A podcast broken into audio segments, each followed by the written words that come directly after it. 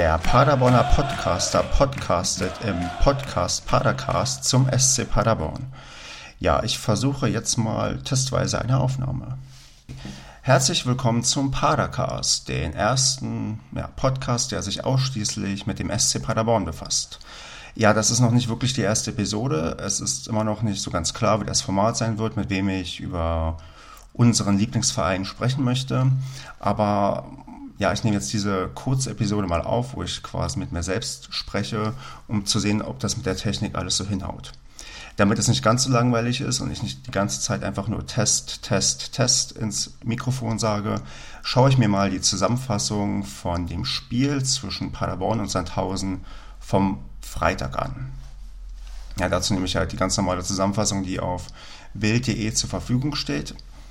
Und ja, starte genau bei 0 Minuten und 0 Sekunden. Und zwar in 5, 4, 3, 2, 1, jetzt. So, man sieht gleich jubelnde Sandhäuser zum Anfang. Ist eine wunderbare Einleitung für die Spielzusammenfassung, weil genau so das Spiel gelaufen ist. Liegestütze, ja, was sonst. Und ach, es tut ein wenig weh, das zu sehen, weil es halt im eigenen Stadion passiert. Gut, da sieht man Marvin Baccalords, unseren, unseren neuen Kapitän, nachdem Uwe Hünemeyer überraschend weggegangen ist. Und jetzt dieses Spiel, ja, es ging denkbar schlecht los. Oh, ja. Rafa Lopez quasi, ja, lässt den Spieler da in Ruhe vorbeispielen und da ist das 1-0 da. Ich habe das Spiel leider im Stadion nicht live verfolgt, was eigentlich eher die Ausnahme ist. Ich glaube, das ist das erste Heimspiel seit Jahren, was ich nicht gesehen hatte. Oh, jetzt sieht man Lukas Kruse, wie er richtig wütend ist. Ja, auch zu Recht. Ähm, ich war ungefähr genauso wütend, weil ich war bei mir ähm, das Spiel nur am Ticker verfolgen können, ja, nicht mal am TV irgendwie, was dann doch echt anstrengend für mich persönlich war. Und war nach dem 1-0 nein, nicht bedient, aber dachte, oh, warum schon wieder sein frühes Gegentor? Ja, was passierte dann? Ach, jetzt wird gerade die Szene mit dem zweiten Gegentor eingeleitet. Hm, es ging ja doch recht schnell, sodass ich, naja, auch nicht genau wusste, aber das, okay, der sieht Kruse echt nicht so gut aus. Ich habe irgendwie gelesen, dass der Ball noch abgefälscht worden sein soll, was dann einiges erklären würde. Aber naja, könnte, hätte besser laufen können.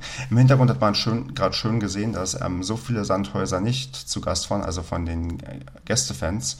Aber gut, das Stadion war in, insgesamt ja leider nicht so gut gefüllt. Hier sieht man jetzt in der Szene vor dem 13-0 übrigens noch sehr schön, dass immer noch Support ähm, auf, im Block O stattfindet. Also dass noch keineswegs das Publikum die Mannschaft schon aufgegeben hat. Also so wie man das aus der ersten Liga gewohnt war, dass man auch wenn man 2-0 zurücklag, immer noch weiter irgendwie ähm, die Mannschaft unterstützt hat. Ich schätze, das ist dann doch recht schnell gekippt, als es dann so früh 3 0 stand und man dann auch mit diesem Stand in die Halbzeitpause gehen musste. Ja, Markus Gellhaus wird jetzt mal gezeigt mit einem aufmunternden Klatschen, wobei, naja, man, wenn man in den Foren immer so liest, ist, man, sind viele doch sehr angenervt, nicht angenervt, aber irritiert von, naja, das er bringt halt sehr wenig Emotionen herüber. Er ist vielleicht tatsächlich eher der sachliche ähm, Trainer, wo, in, wo wir gerade hier den Lattenkracher von Zheng sehen. Ähm, aber insgesamt, ja, ja, ist er doch, ja, wird er jetzt schon recht stark kritisiert, irgendwie für die, dafür, dass er erst irgendwie vier Pflichtspiele als Trainer an der Seitenlinie stand. Bei André Breitenreiter war es ähnlich. Wir erinnern uns, da hat man eigentlich auch am liebsten nach acht Spieltagen, haben viele schon gesagt, ja, der funktioniert nicht, während hier, oh, Rafa Lopez, das, das kann nicht sein, dass er sich da so als erfahrener Innenverteidiger beim 4 zu 0, ja, weiß nicht, also, ach Mensch, das, das, das, das tut in der Seele weh. Und wenn man überlegt, dass nur ähm, der, der FC Bayern München gegen Paderborn zu Hause 6 zu 0 gewonnen hat, dann ist das schon bedenklich. Ich meine, so, so gut Sandhausen auch die neue Saison gestartet ist, aber das ist halt keine Übermannschaft. Das ist, glaube ich, mit, ja, auch mit Abstiegskandidat Nummer 1 in der, in der zweiten Liga, dass man, oder war es zumindest, ich weiß nicht, das ändert sich jetzt vielleicht nach den ersten paar Spieltagen, aber da, dass man gegen diese Mannschaft CU untergeht, das ist ja eigentlich unerklärlich. Während wir hier jetzt die zwei Frustfouls, also zumindest das zweite Foul, was dann doch eher in die Kategorie Frustvoll gehört, von Hoheneder sehen. Tja, wenn scheiße läuft, dann richtig. und mit zwei Innenverteidigern, wobei einer vielleicht nicht mehr so wirklich Lust hat, ich rede von Rafa, nach Kaiserslautern zu reisen, das wird ein Spaß.